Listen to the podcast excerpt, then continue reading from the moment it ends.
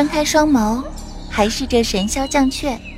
我正在瑶草奇花之间，上一次于此睁开眼，已是许多年前了。娘是瑶池仙子，我是她的一枝桃花。刚出生时孱弱渺小，众仙家都觉得我这花骨朵成不了气候，也是造化弄人呀。某年来了只孙猴子，偷喝琼浆玉液，大醉之下亲了一壶，淋在了我的头上。让我捡了个便宜，修成个不偏不倚、上算端秀的人模样。哎呦，快看，那身粉纱软烟罗的，可是桃夭夭。小心说话，人家现在可是画上的上仙。怎的？刚想就往凡尘里去啊？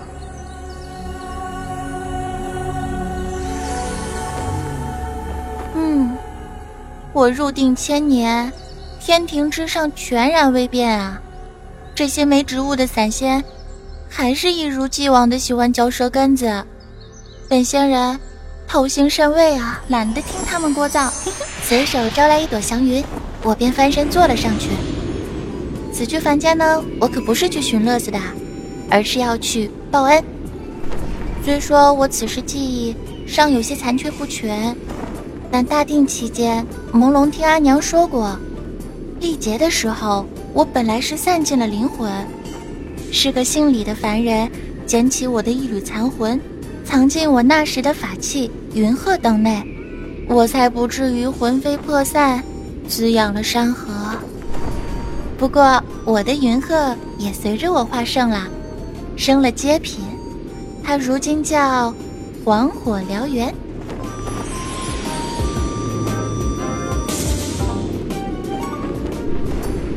如今化了圣。饮水思源，理当报答，可不能让凡人小瞧了咱仙家礼数，对吧？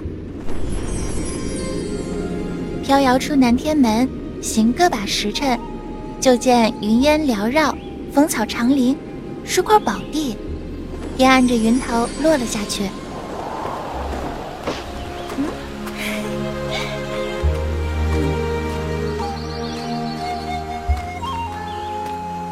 天上一天，地上一年，也不知当初救我那人，如今轮回到哪一世去了。后悔方才没找命格星君翻翻测路啊！不过，当初是那凡人将我残魂放进了宝灯，我这法宝自能凭他气息寻得到他。天然一转，将一身粉丝软烟罗化作素净的衣裳，信步行去。揪颗野果子尝尝，好不酸爽。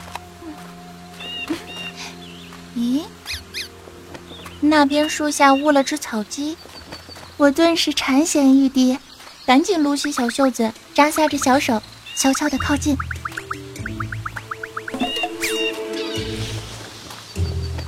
造孽啊！怎么是只小凤凰？看清了那只草鸡，顿时大失所望。凤凰是父神盘古开天辟地时，以自身心血孕育的神兽。眼前这只虽然看起来还是个雏，可是只需拔下一根毛来，也足以把我这只小桃花化成灰灰了。叫我如何下嘴啊？你说我是小凤凰？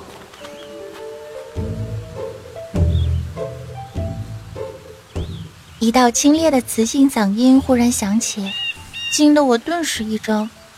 这声音怎么如此熟悉啊？嗯，你这小凤凰，修为不及本上仙一成，也敢来凡间厮混？本上仙马上端起了架子，先唬住他再说。小凤凰很人性化的蹙了蹙眉，看那凤眼，有些惆怅。你到底是忘记我了？他的声音有些落寞，但却清越迷人，真要命啊！这一把好嗓子，就着声控如何自持啊？可是看他惆怅的双眼，我却不由一抖，惨了惨了，嗯，没唬住我。我马上左顾右盼，准备逃跑。眼前雾气一换，草鸡不见了，现出了一个温润如玉的翩翩公子。一袭闲熏长袍，无比的华贵。他凝目望向我，时善笑道：“你想逃？”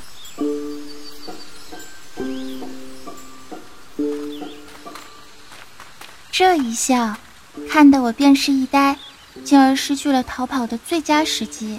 谁？谁要逃了？我逃夭夭可是天庭上仙，怕你不成？我挺起胸膛，凭着这份威仪不屈的气节，他该会放了我吧？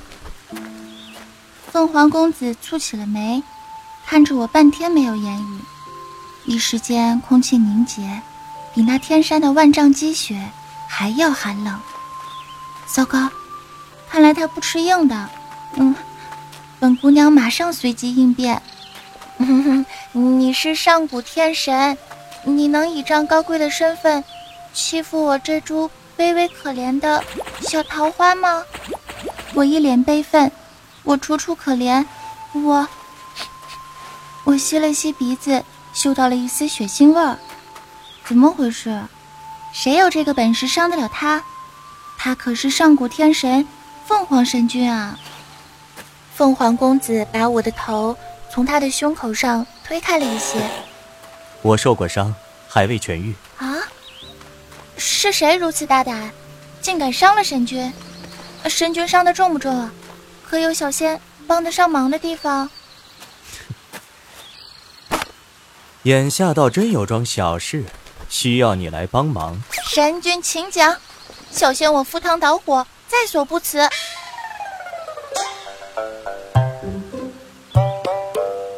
世道险恶，脸皮不厚何以安身立命？我马上很狗腿子的凑上去，表忠心。嘿嘿，不用你赴汤蹈火，只需你渡我一口仙气即可。我还没听明白，他已将我一把揽入了怀中，那好看的唇就吻了下来。他一定是在真的吸我的仙气啊，不是存心轻薄于我，要不然。我为什么天旋地转，浑身无力啊？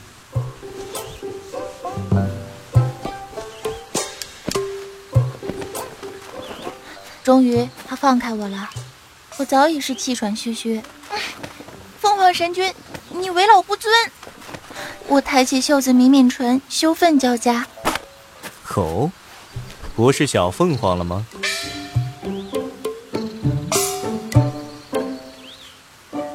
老不休的挑起眉眼，轻佻的看着我。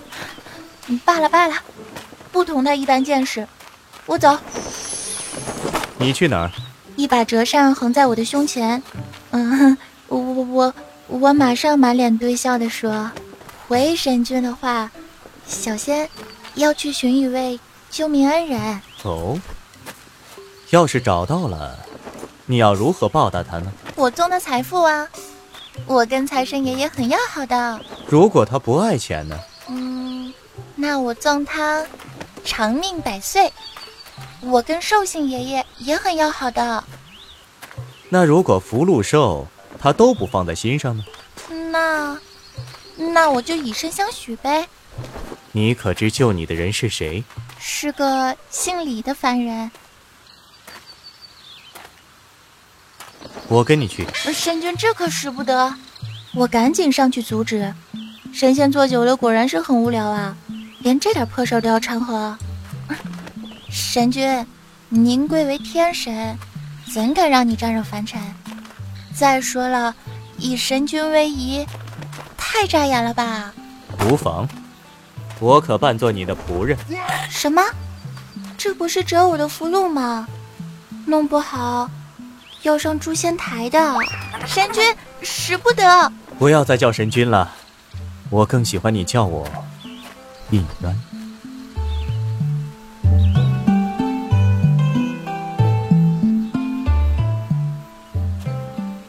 神君向我一笑，翩然一转，便化作了一个月白衫子、网袖罗纱、玉冠银簪的家公子。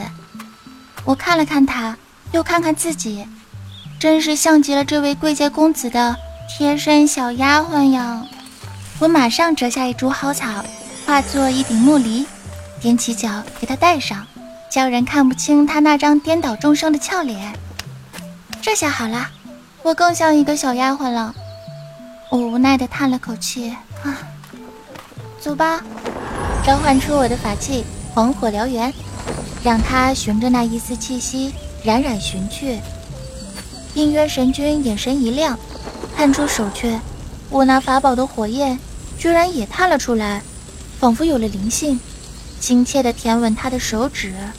啊，他是凤凰，自然不怕这火啦。你的法器。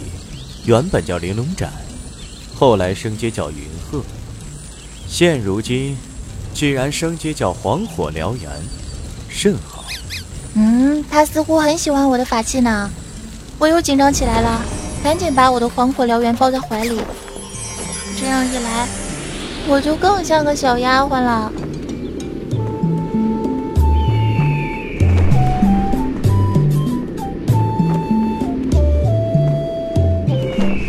星星复星星，我终于找到了已然转世的恩人，他还真的姓李。小厮进去通报的时候，我不停地梳理着自己的仪容，姻缘神君就在一旁冷冷地看着我，那眼神儿透着古怪。我的恩人叫李鱼，是一位风流倜傥的好心美男子。我当然不能说是好几百辈子以前，他救过我的性命，于是就说我是他的乡亲，遭了水灾，暂求一个栖身之所。于是我和我哥，呃，对，应渊神君，就住进了李府。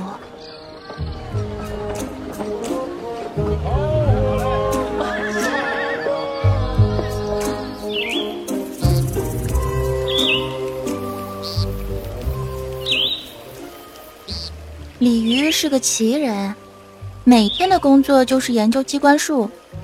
据说他是威国公杨林从民间发掘出来的人才。有一回，我还见到了威国公杨林和他的夫人。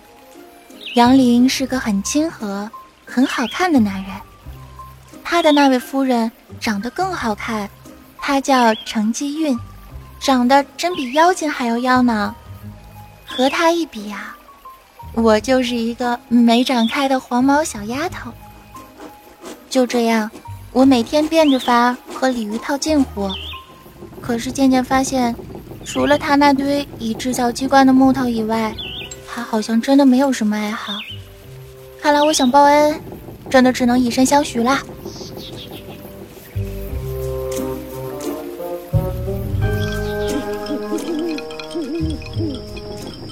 这一夜。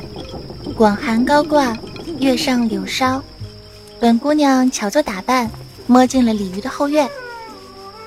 她正坐在月下研究破木头，额发随意散落，挺拔的鼻梁与脸上投映出了阴影，一张俊脸被灯光照得时明时暗，很有男人味儿。李大人在研究什么呢？哈，我想用机关术。造出机甲傀儡，哎，这样我们的将士就不必大量牺牲了。来，你看，我已经造出一只木斑鸠了。鲤鱼放飞了木斑鸠，它绕着院子飞了两圈，结果一头撞在了梁柱上，哗啦一声就变成了一地碎片。嗯，用于战场的话，是在空旷之地，不需要准确识别。至于不堪结实。那是因为我现在只是实验。嗯，对，至少它已经能飞了。我歪着头想了想，又问他：“你制造这种小飞鸟，是为了让他们投掷飞刀毒箭吗？”“对呀。”鲤鱼大喜啊，眼神里仿佛装下了一片星空，啊，不灵不灵，闪闪发亮的。你果然懂我。那是，那是因为我心里有你。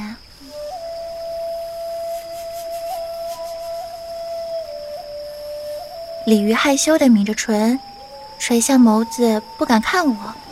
我忙趁热打铁，执起了鲤鱼的双手，深情款款地说：“我知道，如此坦率，有违女子的矜持。但是如今，我愿意为你放下矜持。”鲤鱼抬起头，满脸通红。嗯，陶姑娘，我收留你兄妹，可不是想乘人之危的。我知道，是我想以身相许啊。可李某心中只有机关术，从未有过家世之想。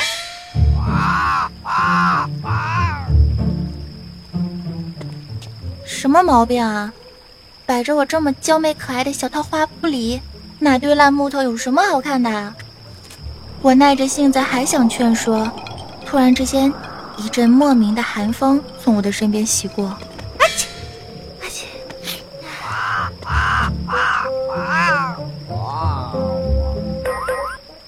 我发誓，一定要唾沫星子溅到他脸上了。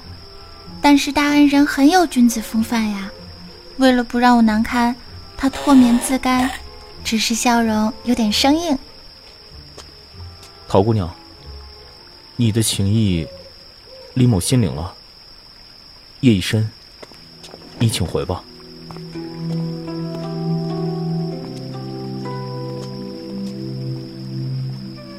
鲤鱼说完就回去休息了，只留我傻傻的杵在月下。我实在是想不通，他为什么不喜欢我。凡人的心思太难猜了，不似我们神仙这么的豁达直率。不过也不怪他们想太多吧，他们的人生太短暂，谨慎些也是应该的。我反思着，叹着气回到了自己的院落。忽然听到应约的房中传出了一阵放浪的女人笑声，有古怪，这只凤凰果然不是一只好鸟。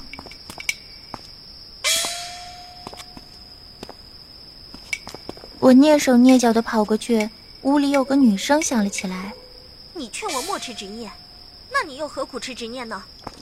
你为他付出良多，可他都不记得你了。与你何干？哼，亏我把你当一个经典伟地的奇男子，堂堂凤凰，居然陪着一个小桃仙骗吃骗喝，那个桃夭夭，根本就不是个什么好东西。”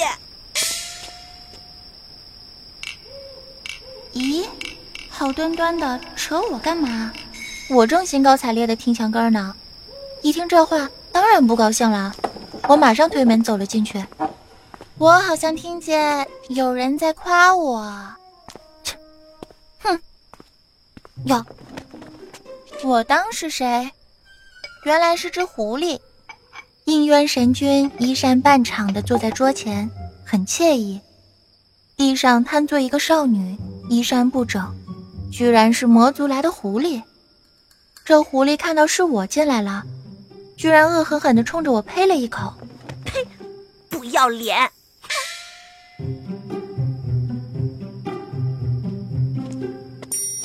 奇哉，怪也！说谁呢？这是本仙人的嘴巴，可也不是吃素的。我说小狐狸，好歹学学你族的狐美人。虽然也是妖魔一族，人家却是重情重义的正义之士。再看看你，不学无术，还想攀上凤凰飞高枝吗？姻渊神君向我笑了笑，开口解释道：“哼，他变成你的模样来勾引我，可你这脾气哪会勾引人？所以我一眼就看出了他的破绽。这，呃。”算是在夸奖我吗？我还没理清楚这句话的重点。陶夭夭，你都有鲤鱼了，还要跟我抢姻缘吗？怪哉，神君老爷这么喜欢被人直呼其名吗？我还当唯独我能这么喊呢。莫名的又是一阵不开心，我的脸色是越加不善了。我就抢小凤凰，怎么了？就是我把昆仑山上的白泽也抢了，又怎么了呢？你算老几啊？来来来来来来来来来！你，你真是不知羞耻！我不知羞耻，那你这算什么呀？我摆出一副夸张的表情，上下看着他。嗯，